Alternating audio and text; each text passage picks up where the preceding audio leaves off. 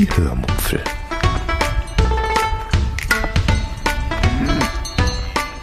Aus dem Tagebuch einer Allgäuerin.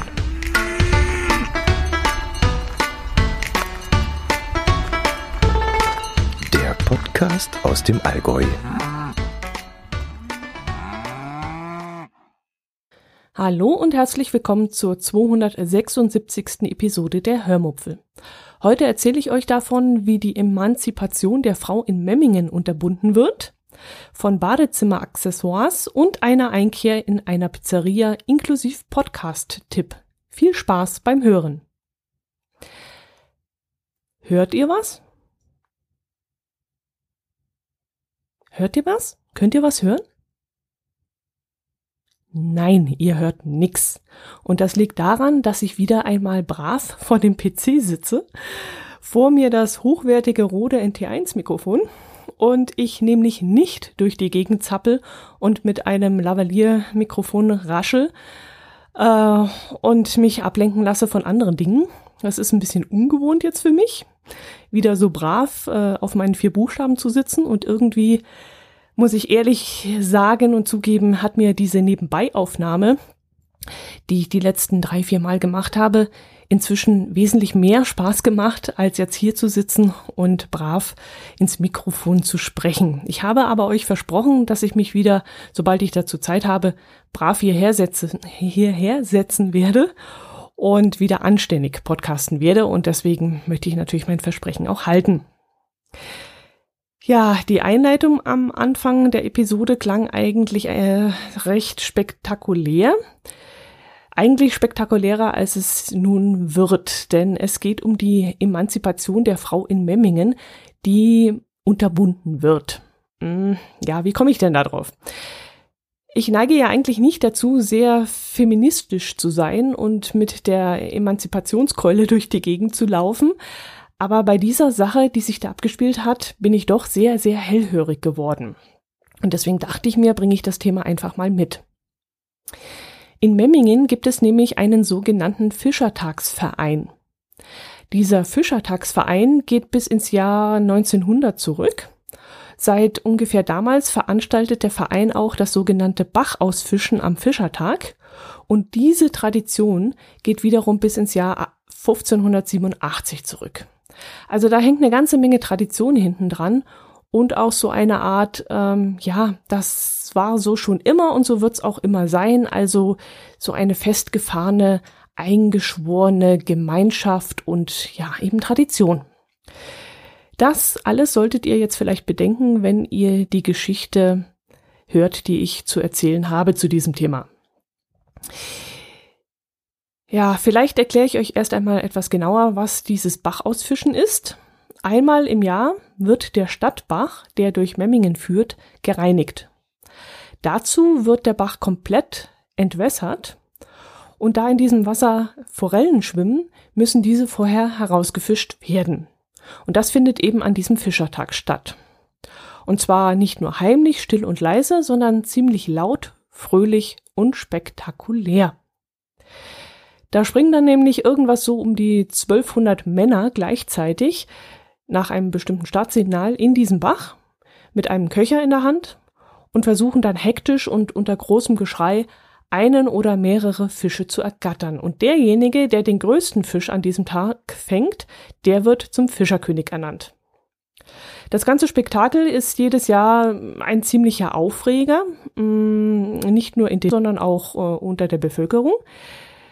Äh, denn auch die Tierschutzorganisation schreit da jedes Mal laut auf. Denn es wird davon ausgegangen, dass die Tiere während dieser Aktion einem unerträglichen Stress ausgesetzt sind. Kein anständiger Fischer, kein anständiger Angler würde einem Fisch so viel Leid antun, wie die Stadtbachfischer den Fischen an diesem Tag. Aber dieses Jahr gibt es einen anderen Aufreger als diesen, der einen ganz anderen Hintergrund hat. Ein Vereinsmitglied, also eine Frau, hm, das nennt sich dann nicht unbedingt Vereinsmitgliedin, glaube ich. Ihr wisst, was ich da meine. Ähm, hat nämlich jetzt bei der Vorstandschaft den Antrag gestellt, dass auch Frauen an dieser Aktion teilnehmen dürfen. Denn bis jetzt war dieses Ausfischen des Stadtbachs am Fischertag ausschließlich Männern vorbehalten. Es ist wohl so, dass zwar sowohl Männer als auch Frauen Mitglied in diesem Verein sein dürfen, aber am Fischertag ins Wasser hüpfen, das dürfen eben die, nur Männer. Und dagegen wollte die Frau jetzt vorgehen, indem sie nämlich offiziell einen Antrag gestellt hat, das abzuschaffen. Dieser Antrag wurde dann aber mit einer, und jetzt müsst ihr euch wirklich mal das Wort auf der Zunge zergehen lassen, mit einer 97, 97-prozentigen Mehrheit abgelehnt. Die Frau könnte jetzt das Ergebnis so hinnehmen, sie könnte aber auch vor Gericht ziehen und dem Verein wegen Diskriminierung verklagen. Oder sie könnte, wenn ich das richtig verstanden habe, das Finanzamt einschalten, um die Gemeinnützigkeit des Vereins prüfen zu lassen. In beiden Fällen wäre dann aber abzuwarten, was das sowohl für den Verein als auch für die, ja, für die Interessen der Frau bedeutet. Würde die Frau nämlich mit einer Klage wegen Diskriminierung Recht bekommen, könnte es vielleicht sein, dass Frauen dann zugelassen werden müssen. Würde sie Erfolg beim Finanzamt haben, würde dem Verein die Gemeinnützigkeit entzogen werden, was riesige finanzielle Folgen für den Verein haben würden. Da würde dem Verein dann sehr, sehr viel Geld flöten gehen, Geld, das er, das er braucht, um einen lang ersehnten Hallenbau zu finanzieren, Geld, das er braucht, um alle vier Jahre das berühmte Wallensteinfest zu organisieren. Also das wäre dann ziemlich fies. Und in dem Zusammenhang verstehe ich ehrlich gesagt auch nicht, die, ähm, warum das Finanzamt da nicht schon längst darauf aufmerksam geworden ist, wenn da wirklich irgendwas im Argen liegt. Also braucht es da wirklich eine Anzeige von außen, damit das Finanzamt prüft, ähm, ob da irgendwas nicht stimmt oder haben die das einfach verschlafen? Wieso kann die Frau jetzt diesen Ball ins Rollen bringen? Das habe ich nicht ganz so richtig verstanden. Ja, ähm, zurück zur Klage wegen Diskriminierung. Das ist natürlich eine ganz andere Hausnummer. Wenn dem nämlich stattgegeben wird, ja, was dann? Hüpfen dann die Frauen mit in den Bach? Oder geht es da einfach nur darum, überholte Strukturen aufzubrechen? Geht es der Frau vielleicht nur ums Prinzip? Warum macht die Frau das? Leider habe ich da noch kein einziges Interview mit der Frau gelesen, in dem sie dann erklärt, warum sie das alles macht. Das hätte mich wirklich interessiert. Ist das nur einfach verletzter Stolz oder will sie da Prinzipien aufbrechen oder möchte sie wirklich da in den Bach hüpfen? Welche Begrü Beweggründe sie da hat, das weiß ich nicht. Das habe ich leider nicht mitbekommen. Ich habe dann noch mal überlegt, was ich davon halten würde, wenn ich zum Beispiel in einem, sagen wir mal, Schützenverein, nee, oder sagen wir mal in einem Jagdverein wäre. Ich dürfte dann dem Verein beitreten, das wäre mir erlaubt. Ich dürfte ihn finanziell unterstützen mit meinem Mitgliedsbeitrag. Ich würde auch fleißig bei der Organisation von Veranstaltungen mithelfen, würde vielleicht Kuchen backen zu besonderen Anlässen und würde dann bei irgendwelchen Veranstaltungen den ganzen Tag an der Kasse in der Hitze stehen und würde Eintrittsgelder kassieren. Ich würde dann auch akzeptieren, dass mein Herz allerliebster vielleicht als Mann ständig auf Vereinssitzungen und Jagdausflügen unterwegs wäre, würde dann auch vielleicht das mitgebrachte Wild ausnehmen und fürs abendliche Mahl zubereiten. Aber wenn ich selbst morgens in den Wald gehen und ein Wild erlegen möchte, dann würde man mir vielleicht plötzlich sagen, stopp, halt, das ist äh, für eine Frau nicht erlaubt. Das, das darfst du nicht, denn du bist eine Frau. Ja, wenn ich mich in so eine Situation hineinversetzen würde, ich glaube, da muss ich keine Feministin sein, um in diesem Moment so richtig angepisst zu sein. Da würde ich wahrscheinlich auch sauer werden. Also von dem her habe ich da vollstes Verständnis für die Frau. Wenn ja, wenn das ihre Motivation ist. Ich weiß ja wirklich nicht, was wirklich dahinter steckt. Wenn sie nur so eine Prinzipienreiterin ist, dann ja, muss ich ehrlich sagen, da habe ich dann kein Verständnis dafür. Die Frage ist jetzt nur, ähm, ob ich deshalb zum Gericht gehen würde. Also Antrag hätte ich sicherlich dann auch gestellt. Das kann man ja auf ja durchaus mal machen. Aber wenn dieser dann abgelehnt werden würde und das auch noch mit 97 Prozent Gegenstimmen, ich glaube, da würde dann bei mir auch der Tiger geweckt werden oder, um politisch korrekt zu sein, in dem Moment die Tigerin. Da würde ich auch richtig massig werden.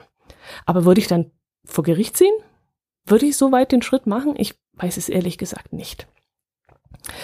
Ich glaube, ich würde mich bei erstmal bei den Mitgliederinnen umhören, ob ich da Unterstützung zu erwarten hätte. Und dann würde ich, naja, austreten kann ich ja in dem Moment nicht, denn ich will ja irgendwann einmal in den Bach hüpfen und das geht eben nur als Mitglied. Ich würde erst einmal sämtliche Unterstützung dahingehend einstellen. Also ich würde dann, ja, äh, alle Mitgliederinnen dazu auffordern, es mir ja dann gleich zu tun. Ich würde dann schauen, dass ich ähm, nicht mehr Festivitäten unterstütze, keinen Kuchen mehr mache, keine, keine, äh, ja, keine Kleidung mehr nähe. Und da könnten die Männer dann gucken, wie sie ihre Festivitäten selbst organisieren könnten. Denn äh, 50 Prozent der Mitglieder sind ja dann Frauen. Naja, nicht ganz. 50 Prozent nicht. Laut Allgäuer Zeitung sind jetzt beim Fischertagsverein zum Beispiel die Hälfte der 4300 Mitglieder Frauen und Kinder. Also lass es mal insgesamt 25 bis 30 Prozent Frauenanteil sein. Aber immerhin, das würden sie dann sicherlich die Männer schon zu spüren bekommen. Keiner backt mehr Kuchen, keiner näht mehr Kostüme fürs Wallensteinfest, keiner hält mehr den Rücken frei. Wie zum Beispiel, ach Schatzi, du hast heute Abend Sitzung, kein Problem, ich nehme die Kinder. Nee, im Gegenteil, wie du hast Sitzung. Also jetzt tut's mir ja aber leid, aber ich muss heute Abend zur Oma, da musst du leider zu Hause bleiben und auf die Kinder aufpassen. Ja, das wäre dann also so ein kleiner Aufstand der Fischertagsfrauen. Das äh, könnte ich mir durchaus vorstellen, dass ich eher diesen Weg gehen würde und nicht unbedingt vor Gericht ziehen würde. Nee, Spaß beiseite. Ich finde diese Diskussion momentan eher amüsant. Ähm, naja gut, es betrifft mich auch nicht, aber ehrlich gesagt wüsste ich jetzt auch nicht, ähm, wie ich im im Regelfall reagieren würde, also im Härtefall. Wenn ich als Memmingerin und als Fischertagsmitgliedin so ausgeschlossen werden würde. Ohne ersichtlichen Grund. Also da ist ja nichts Gefährliches dabei, denn auch Kinder dürfen in den Bach springen, also männliche Kinder. Ähm, und warum dürften dann nicht einfach Frauen mit wegen einer Tradition? Weil es so geschrieben steht seit Hunderten von Jahren, wegen männlicher Eitelkeit? Ich weiß es nicht, aber ich glaube, das müsste abgeschafft werden. Es ist jetzt vielleicht ein total blober Vergleich, aber wenn es jetzt ähm, zum Beispiel einen Handarbeitsverein gäbe und die würden jedes Jahr eine riesige Messe veranstalten und würden dann sagen, also ihr Männer dürft uns helfen und ihr dürft auch Mitgliedsbeitrag zahlen, aber auf die Messe, da dürft ihr nicht gehen, da habt ihr nichts verloren. Ja, dann weiß ich auch nicht. Gut, ist jetzt vielleicht ein bisschen blödes Beispiel, aber eigentlich dürfte es doch überhaupt keinen Unterschied mehr machen, wer hier fischt oder wer handarbeitet. Es dürfte überhaupt kein Aufreger mehr sein, wenn eine Frau fischen und ein Mann Handarbeiten will oder sonst irgendwas. Also solange körperlich, geistig oder seelisch da kein Schaden äh, jeweils genommen wird, dürfte es darüber einfach keine Diskussion mehr geben heutzutage. Ja, ich werde das Thema weiter verfolgen und vielleicht treffe ich ja mal jemanden aus dem Verein und kann ihn direkt fragen, was äh, hinter dem Ganzen steckt und wie er als Mann dazu steht. Aber dass 97 Prozent der ja, Vorstandschaft das abgelehnt hat, finde ich schon heftig. Der Vereinsvorstand könnte übrigens die Frau, die da mh, hm, Ärger macht, in Anführungszeichen, auch äh, aus dem Verein werfen. In der Satzung steht wohl irgendetwas davon, dass Mitglieder, die das Ansehen des Vereins schädigen, ausgeschlossen werden können. Ja, hm. Da bleibt also spannend, wie das da weitergeht. Ja, was habe ich euch noch mitgebracht? Hm, mal kurz durchschnaufen. Wir waren letzten Samstag shoppen. Wir müssen für unser neues Bad noch ein paar Kleinigkeiten kaufen, zum Beispiel einen Seifenspenderhalter, einen Klorollenhalter, zwei Handtuchhalter, eine Duschhalterung, wo man so Duschdas und so reinstellt. Naja, ihr wisst ja, was man da alles so an Kinkerlitzchen braucht. Und da waren wir nun in verschiedenen Baddesignerhäusern und haben nach diesen Teilen gesucht. Wir haben dann aber auch gleich beim ersten Badecenter oder Badcenter etwas gefunden und haben davon Prospekte mitgenommen. Und da man vor Ort, also als Privatperson, nur gucken, aber nicht kaufen kann, müssen wir jetzt unseren Badinstallateur kontaktieren, der unser Bad gefliest und installiert hat, damit uns dieser die Armaturen besorgt. Ob er das kann, wissen wir noch nicht. Ähm, es ist nämlich so, dass jeder Installateur seine eigene Bezugsquelle hat. Der eine kauft immer bei dem einen Badcenter ein, der andere bei einem anderen Lieferanten. Und das ist wohl so eine Art, ja, weiß nicht, das, das hängt so von den Konditionen ab, die jeweils äh, vergeben werden. Und jetzt können wir ihm zwar sagen, dass wir diese oder jene Armatur in genau diesem Badcenter gesehen haben und dass wir genau diese Armatur auch haben wollen, aber ob er sie dann kaufen kann, ähm, dort kaufen kann, weil er im Kundenstamm dieses Center steht oder ob er diese Armaturen woanders besorgen muss oder kann, das müssen wir eben noch klären. Die Armaturen sind jetzt nicht von Grohe. Das ist ja eine Markenfirma, die eigentlich überall zu haben ist. Also ja, sind wir uns nicht sicher, ob wir von der Firma, die wir da ausgesucht haben, die allerdings auch nicht völlig unbekannt ist, ob wir da ähm, diese Armatur besorgen lassen können. Nach dem Besuch in diversen Badausstatterausstellungen, mm, den ich übrigens nur humpelnd und oder großen Schmerzen überstanden hatte, ich hatte mir nämlich morgens, als wir aus dem Haus gegangen sind, mein Knie ein bisschen verdreht, als ich die Außentreppe runtergelaufen war. Und das hat dann ein paar Stunden gedauert, bis sich mein Knie dann wieder beruhigt hatte. Und ich musste dann wirklich ja ziemlich mit Schmerzen durch Kempten laufen. Ja, nach dieser Badausstatterausstellung sind wir dann noch nach Kempten reingefahren und sind ein wenig bummeln gegangen. Ich brauchte dann noch dringend so ja ein, zwei T-Shirts und irgendeine Weste oder Pulli oder sowas, was man dann morgens übers T-Shirt anziehen kann, wenn es noch kühl ist und was man dann später ausziehen kann, wenn es dann inzwischen Mittag ist und im Büro recht warm.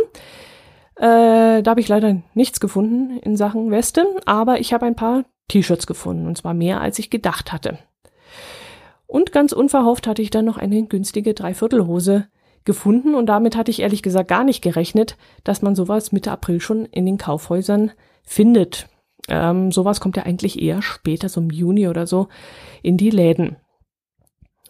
Während unseres Bummels sind wir dann auch mal wieder durch die Kunstunterführung gegangen. Ich habe euch davon ja schon mal erzählt. Es gibt in Kempten eine eigentlich recht unansehnliche und dringend renovierungsbedürftige Unterführung, in der seit einiger Zeit wechselnde Kunstausstellungen stattfinden.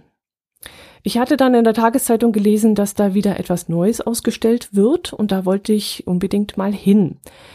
Das Thema dieses Mal ist irgendwas mit Spiegel. Jedenfalls habe ich das auf einer Informationstafel gelesen. Ich fand das Ganze aber eher, naja, unspektakulär umgesetzt.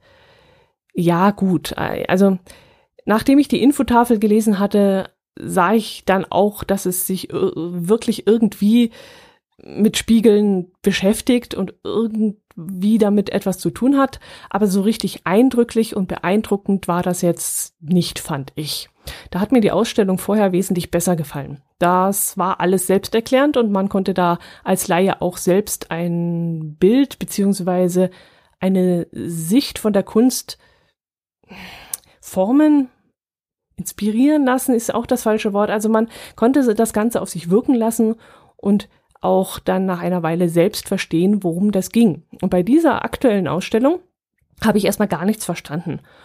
Und äh, das, was auf den kleinen Erklärungs, ja, Bildschildern oder, oder das war so Erklärbärschildern nannte ich sie, ähm, zu diesen Kunstobjekten stand, das war so hochgestochen und schwülstig und künstlerchinesisch, dass ich es auch nicht kapiert habe.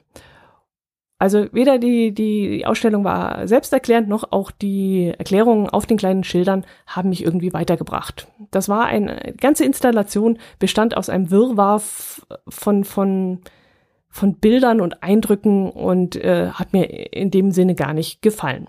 Also Kunst, die man nicht verstehen kann als Laie und die einem nicht ja, nahegebracht wird irgendwie.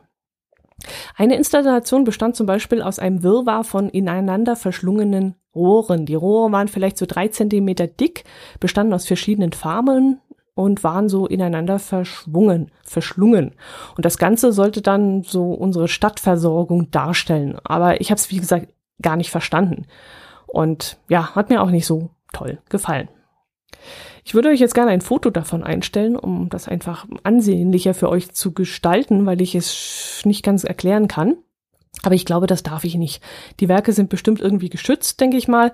Und ähm, ja, ihr könnt ja vielleicht selber bei einem Allgäu-Besuch dort vorbeischauen. Ihr findet die Unterführung in Kempten am Freudenberg, gleich neben Drogeriemarkt Müller und Juwelier Ade. Da geht dann so eine ziemlich unansehnliche Treppe hinunter, aber keine Angst, seitdem dort eine Ausstellung ist, ist es dort tagsüber manierlich und sicher und nachts ist das Ganze, glaube ich, sowieso verschlossen und dafür irrt man sich sowieso nicht hinunter. Dass wir danach noch Pizza essen waren, brauche ich euch eigentlich nicht zu erzählen. Das war ziemlich unspektakulär. Spektakulär. Wir wollten erst zum Mexikaner. Der hat mittags aber leider zu. Der öffnet erst um 17 Uhr. Zum Chinesen, von dem ich euch auch schon mal erzählt habe, gehe ich auch nicht mehr, weil ich nämlich gesehen habe, dass der Haifisch auf der Karte stehen hat. Und da habe ich inzwischen beigebracht bekommen, dass man Hai auf keinen Fall essen soll, weil der nämlich vom Aussterben bedroht ist. Der wird nämlich erst, glaube ich, mit 30 Jahren geschlechtsreif, hat man mir erzählt. Und das schränkt die zügige und zahlreiche Vermehrung natürlich enorm ein. Und seitdem ich das weiß, weiß ich, ähm, schaue ich da genauer hin und gehe jetzt zu keinem Asiaten mehr, der Haifisch anbietet. Also das boykottiere ich inzwischen. Man lernt ja nie aus. Und äh, als ich das erfahren habe und als man mir das beigebracht habe, habe ich meinen äh, Blick da ein wenig geschärft und achte immer darauf, dass ich nirgendwo hingehe, wo Haifisch angeboten wird. Ja, und deshalb wollte ich dann zum Inder marschieren. Dort gibt es auch viel vegetarisches Essen. Aber auf dem Weg dorthin kamen wir bei besagtem Italiener in Anführungszeichen vorbei. Und da fiel uns ein, dass wir dort schon lange nicht mehr waren und schon immer wieder mal hin wollten. Das ist eigentlich gar kein echter Italiener, sondern Italiener. Boah, heute habe ich es aber mit den Sprachschwierigkeiten. Sondern das ist so ein Pseudo, ja, so eine Pseudo-Pizzakette die ursprünglich von einem Franken, glaube ich, gegründet wurde. Die kennt ihr bestimmt auch alle, die heißt ähm, Losteria. Ja, und davon soll es, glaube ich, so rund 900 ähm, Filialen geben. Ich habe mal einen interessanten Podcast dazu gehört. Ich glaube, das war in dem Podcast vom Bayerischen Rundfunk ähm, namens Die blaue Couch mit Thorsten Otto. Und ich suche euch die Episode einfach mal raus, wenn ich dran denke. Äh, das war ganz spannend, also wie der Typ als Küchenhilfe oder, oder Jungkoch oder so angefangen hat und dann nach und nach eine Filiale nach der anderen gegründet hat. Äh, mir fällt jetzt der Name von dem Menschen nicht ein, aber ich verlinke euch das einfach mal in den Shownotes. Ich suche euch das raus und ja, macht da einen Link rein. Noch darf man das ja, glaube ich, gefahrlos tun, verlinken. Ähm, wenn das dann irgendwann einmal wegen Artikel 13 verboten wird oder werden könnte, dann lasse ich das natürlich sein. Ähm, ist ja für mich dann auch weniger Arbeit, ist ja dann für euch vielleicht kein schöner Service, müsstet ihr dann selber googeln. Aber jetzt geht das ja noch und dann setze ich euch mal einen Link zu dieser Podcast-Episode rein, dass ihr euch das mal anhören könnt. Ich fand es ganz spannend, wie das so sich entwickelt hatte mit Losteria. Ja, das war's, glaube ich. Ähm, bevor ich jetzt noch irgendein langweiliges Zeugs labere hier, verabschiede ich mich, äh, mich bei euch. Oh, ist auch vielleicht besser, so oft wie ich mich heute verhaspel. Ähm, ist doch etwas ungewohnt, wieder hier zu sitzen, konzentriert, ähm, ja, konzentriert die Jalousie anzustarren, die ich vor mir sehe. Und äh, ja, euch Informatives zu erzählen. Gut, ich lasse es jetzt heute. Ich wünsche euch ein schönes Wochenende, wünsche euch einen wunderbaren Frühling. Bei uns hier oben wird es ganz, ganz langsam grün. In Kempten äh, werden die Bäume schon grün, da sind schon kleine Blättchen und, und Blümchen ähm, na, zu sehen. Forsythia blüht schon und ähm, ja, Kirschblüte ist auch schon im vollen Gange. Und bei uns hier oben ist es noch ein bisschen dürftig, aber die nächsten zwei Wochen sollte hier auch einiges passieren. Äh, meine Tomaten sollte ich bald mal rauspflanzen. Ich habe es bei mir im Telegram-Kanal der Hörmupfel.